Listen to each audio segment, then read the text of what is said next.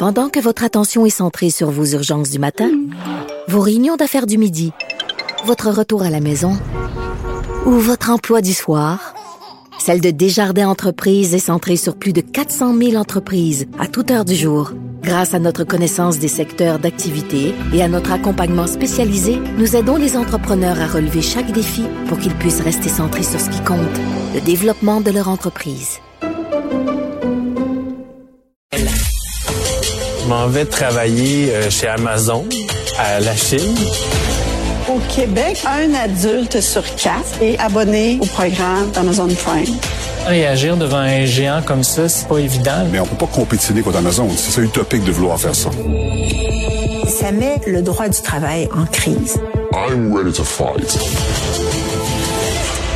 Ce qu'on entend, c'est la bande sonore d'un documentaire qui est maintenant disponible sur Unico, qui s'appelle L'envers d'Amazon, une entreprise qui a été fondée par Jeff Bezos il y a environ 25 ans, qui se concentrait initialement sur la vente de livres, de DVD par la poste. Et aujourd'hui, Amazon représente près de la moitié de tous les achats en ligne faits dans le monde et s'impose de plus en plus du côté des services infonuagiques, le AWS. Enregistre plus de revenus annuels que le Canada, au final, paie très, très peu d'impôts. Maintenant installé, très visible au Québec avec plusieurs sortes de distribution. Son impact sur la qualité de vie des travailleurs, elle, mériterait peut-être une enquête. Et c'est ce qu'on a fait ici avec Monsieur Dominique Cambron-Goulet, journaliste qui est allé passer, faufiler comme un employé avec sa caméra cachée pendant trois semaines dans l'entrepôt d'Amazon à la Chine. Bonjour, Dominique Cambron-Goulet.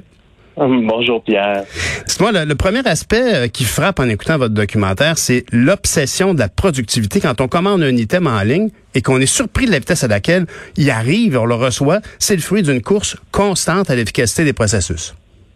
Oui, exact. En fait, euh, les employés d'Amazon, ils sont constamment là, mesurés là, sur leur productivité. Euh, par exemple, les gens qui, qui emballent, euh, les, leurs supérieurs savent à quelle vitesse ils emballent, combien d'articles par heure, s'ils font des erreurs, là, tout, tout, tout est scanné avec des codes barres et on suit les employés à la trace. Même les supérieurs ont, ont accès là, à un classement de la productivité en temps réel de leurs employés pour pouvoir savoir qui est le plus efficace et qui est le moins efficace. Oui, on, on voit d'ailleurs des images où votre superviseur vient évaluer le nombre de secondes que vous passez sur le traitement d'une commande. Euh, il vous demande de le faire en 10 secondes, vous le faisiez en 13. C'est spectaculaire comme supervision. quand on dit qu'on a quelqu'un au-dessus de notre épaule tout le temps, c'est le cas. Oui, exact, parce que non seulement euh, on a sur notre écran devant nous euh, nos statistiques de productivité qui s'affichent en temps réel, donc les employés sont très conscients de la vitesse à laquelle ils travaillent, mais en plus, ben il y a des caméras de surveillance partout là dans l'entrepôt. Amazon nous dit qu'ils ne les utilisent pas pour la performance, mais nous, au moment où on était sur place, il y a quelqu'un qui qui expliquait là que ils avaient révisé des bandes vidéo pour euh, vérifier si un employé avait bel et bien commis des erreurs euh, pendant ses, heures de travail. En tout cas, ce qui est certain, c'est qu'on laisse pas une seule chance euh, du côté des, travailleurs pour le, un peu de, de, de, lousse ou de liberté, mais il s'en donne beaucoup au niveau des impôts. Dans votre reportage, on, évoque entre autres, vous avez une entrevue avec M. Fitzgibbon d'ailleurs, qui ne sait pas si Amazon paie des impôts au Québec. Oui, c'est ça. En fait, on sait, il ne sait pas s'il y a des, de, l'argent qui rentre dans les coffres euh, du, gouvernement du Québec. Ce qu'on sait, c'est qu'ils ont eu droit à un crédit d'impôt pour euh, les entreprises, donc qui investissent là, euh, de, grands montants d'argent au Québec. Donc ça, ça, peut aller jusqu'à plusieurs dizaines de millions de dollars. Mais on ne sait pas si ce crédit d'impôt-là leur permet d'avoir une facture à zéro. aux États-Unis, pendant au moins deux ans, ils n'ont payé aucun dollar au Trésor fédéral. Donc, ils étaient capables, avec toutes sortes de, techniques, donc de où ils déplacent les profits et puis le paiement d'employés en actions notamment, euh, d'avoir payé euh, zéro dollar au gouvernement fédéral américain alors que c'est un géant et euh, qui sont basés aux États-Unis. Une des témoins clés dans votre documentaire, c'est Madame Maren Costa, qui a travaillé 17 ans chez Amazon, qui a été là au tout début, vraiment, là, ben, ça fait comme 21 ans à peu près que ça existe. Elle faisait partie des premiers employés qui ont soutenu Jeff Bezos dans le montage de ce grand système. Elle a été mise à pied simplement parce qu'elle finalement sympathisait avec le mouvement des employés qui se croyaient mal protégés, à juste titre, euh, pendant la crise sanitaire.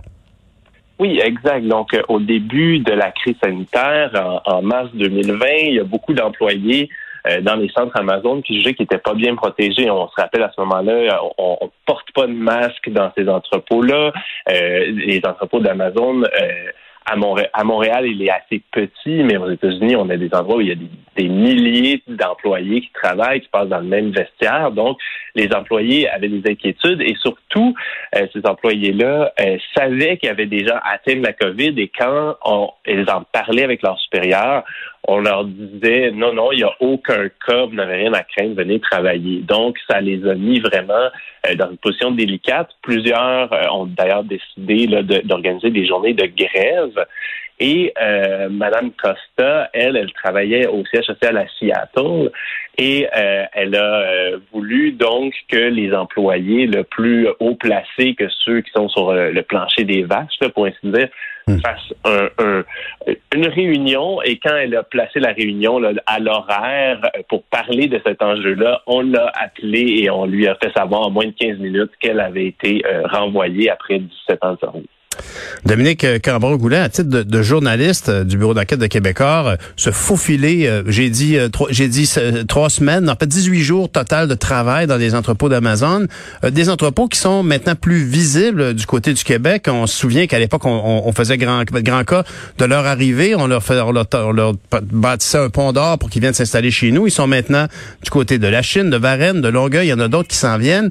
on aurait pu croire que c'était une excellente nouvelle pour le marché du travail. Or, ça met une pression à la baisse pour le travail de manutention les entrepôts. Ils sont le, salaire d'Amazon est à 16 dollars de l'heure et la moyenne est à 22 dollars. C'est une approche vraiment comme très euh, très très dure envers les travailleurs qui se constatent au-delà de cet antisyndicalisme qu'on a pu voir avec euh, le cas de Madame Costa.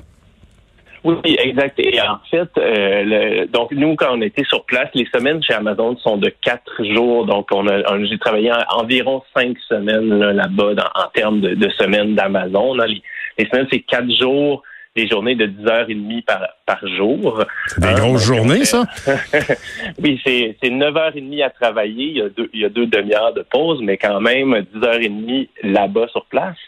Et euh, en fait, pour ce qui est du marché du travail, c'est euh, quelque chose qui a été observé par des spécialistes là, euh, aux États-Unis notamment. C'est quand ils arrivent dans un marché, justement, Amazon est, compétitif en, termes de salaire par rapport au commerce de détail, mais par rapport à ce qui est de la manutention ou du travail en usine, c'est un salaire qui est bas et souvent ça, ça tire vers le bas d'autres entreprises euh, du même type, là, du type manutention, transport. Euh, puis euh, ici, par exemple, bon, c'est 16 dollars de l'heure, mais aux États-Unis, ils sont à 15 dollars américains de l'heure à, Amazon. Donc même au Canada, ils sont moins compétitifs. Disons, le salaire est moins élevé là, en mm-hmm. termes absolus que qu'aux États-Unis. Mais, mais il faut le rappeler ici que pendant la pandémie, très clairement, le, commerce en ligne a beaucoup euh, fleuri. Et, et, celui qui a le plus profité, c'est certainement euh, Amazon. Et, Jeff Bezos, dont la fortune est maintenant, vous mentionnez dans votre, dans votre documentaire, est évaluée à 238 milliards.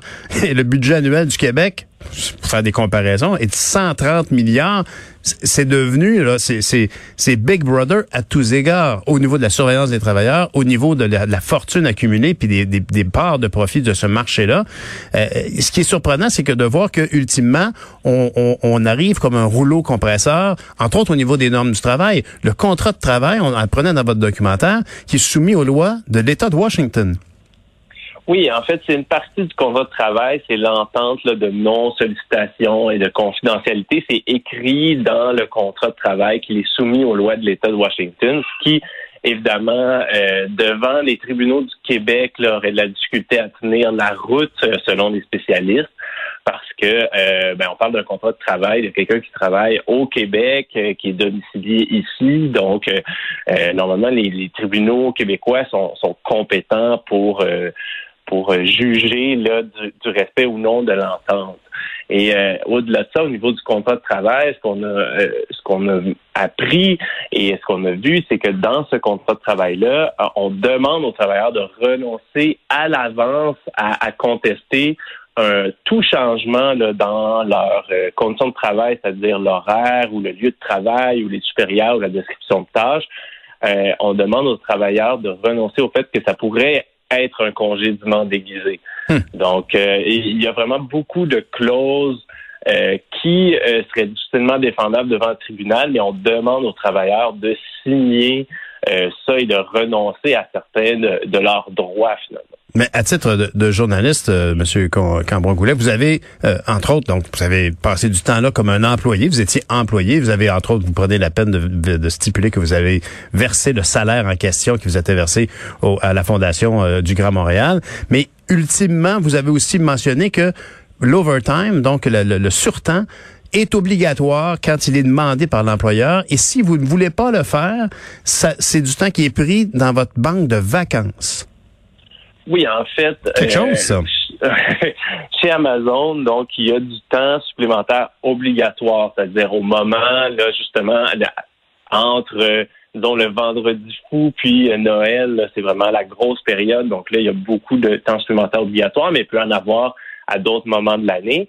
Donc, à ce moment-là, les employés sont obligés de faire une cinquième journée de 10h30 dans leur semaine. S'ils veulent pas euh, aller au travail cette journée-là, ben, soit ils doivent prendre dans leur banque de congés sans solde là, qui est prévu là, aux lois du Québec là, pour les raisons familiales. Mmh. Euh, on en a huit dans l'année, donc c'est quand même pas beaucoup. Euh, ces journées-là, ils sont supposés servir, par exemple, pour des, enfants malades. Bien sûr.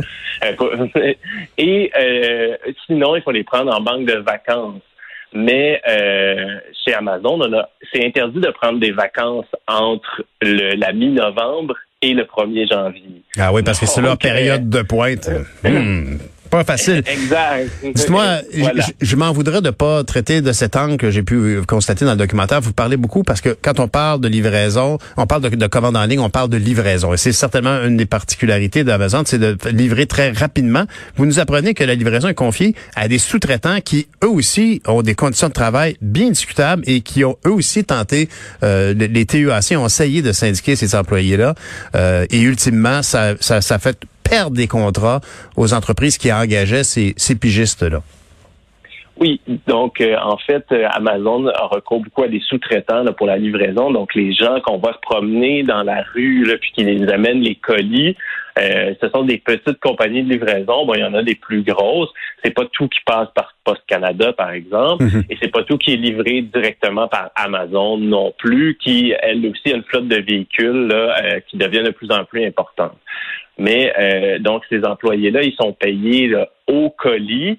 Il y a euh, mon collègue là, Alexis Mangaval qui est allé d'ailleurs euh, travailler pour une de ces entreprises de livraison-là qu'on voit dans le documentaire. Donc, c'est des de très longues journées. On demande de livrer 160 colis par jour et on paye du colis. Donc, tout le, toute la période où ils ils sont le matin en train de trier les colis, ils, ne sont pas payés comme mhm. tel. Euh, donc c'est un travail qui est très, qui finalement fait de très longues journées, euh, des 10-12 heures par jour euh, pour un salaire très très bas. Mhm. Et donc ces employés ont des conditions très difficiles. Écoutez, en tout cas, votre documentaire est vraiment fascinant. C'est vraiment un voyage à l'intérieur d'Amazon. on y apprend. Puis il faut rappeler que Amazon, malgré tous ses profits et sa position dominante sur le marché, a payé 7% d'impôts. On le lit, on le voit bien dans vos panneaux dans le documentaire, 7% d'impôts alors que le taux moyen au Canada pour les entreprises est de 20% En terminant, euh, Dominique, est-ce que euh, vous avez pris la peine, puis on, l'évoque souvent, les nouvelles générations nous disent que euh, l'avenir de la planète dépend d'une forme de baisse de la croissance. Clairement, Amazon est dans la croissance constante de la production, de l'exploitation des ressources. Et ultimement, au niveau des emballages, vous avez pris la peine d'aller chercher des gens de ces Océania Canada pour parler de l'ampleur des, des, matériaux utilisés du côté de l'emballage des, colis. Oui, Océania Canada a fait une étude là, à la fin de 2020 euh, puis il concluait que les petits coussins d'air en plastique, donc ce qui protège euh, les produits dans les emballages Amazon, euh, Amazon en 2019 là, en avait utilisé pour faire le tour de la, de la Terre 500 fois. Donc, euh, c'est une quantité de plastique vraiment énorme. Et quand on travaille sur place, euh, ça frappe à quel point euh, on nous demande d'en utiliser. Et vu que c'est basé sur la productivité, on laisse très peu de place aux employés à la réflexion. Tout est prévu d'avance, y compris les formats de boîte. Donc, quand la boîte est beaucoup trop grosse, euh, on, on, nous demande simplement d'ajouter le plus de matériaux. Mhm. Oui, exact. Ben Dominique euh, Cabron-Goulet, vraiment, euh, je vous remercie pour cet ouvrage-là. C'est vraiment un très beau travail, un beau documentaire et qu'on en apprend beaucoup. Et vous nous incitez d'ailleurs évidemment à considérer des alternatives comme le panier bleu, Altitude du Port, qui est un autre exemple, les librairies associées indépendantes. Merci beaucoup en tout cas pour ce, ce, tour d'horizon euh, d'un joueur qui, un peu comme Google, on, on, on, lui reproche beaucoup de choses, mais tout le monde utilise. Ça devient vraiment problématique. Alors, c'est à voir sur le Club Illico, le documentaire L'envers d'Amazon. C'était Dominique Cambron-Goulet. Merci beaucoup. Bonne journée. Merci, Pierre. Au revoir.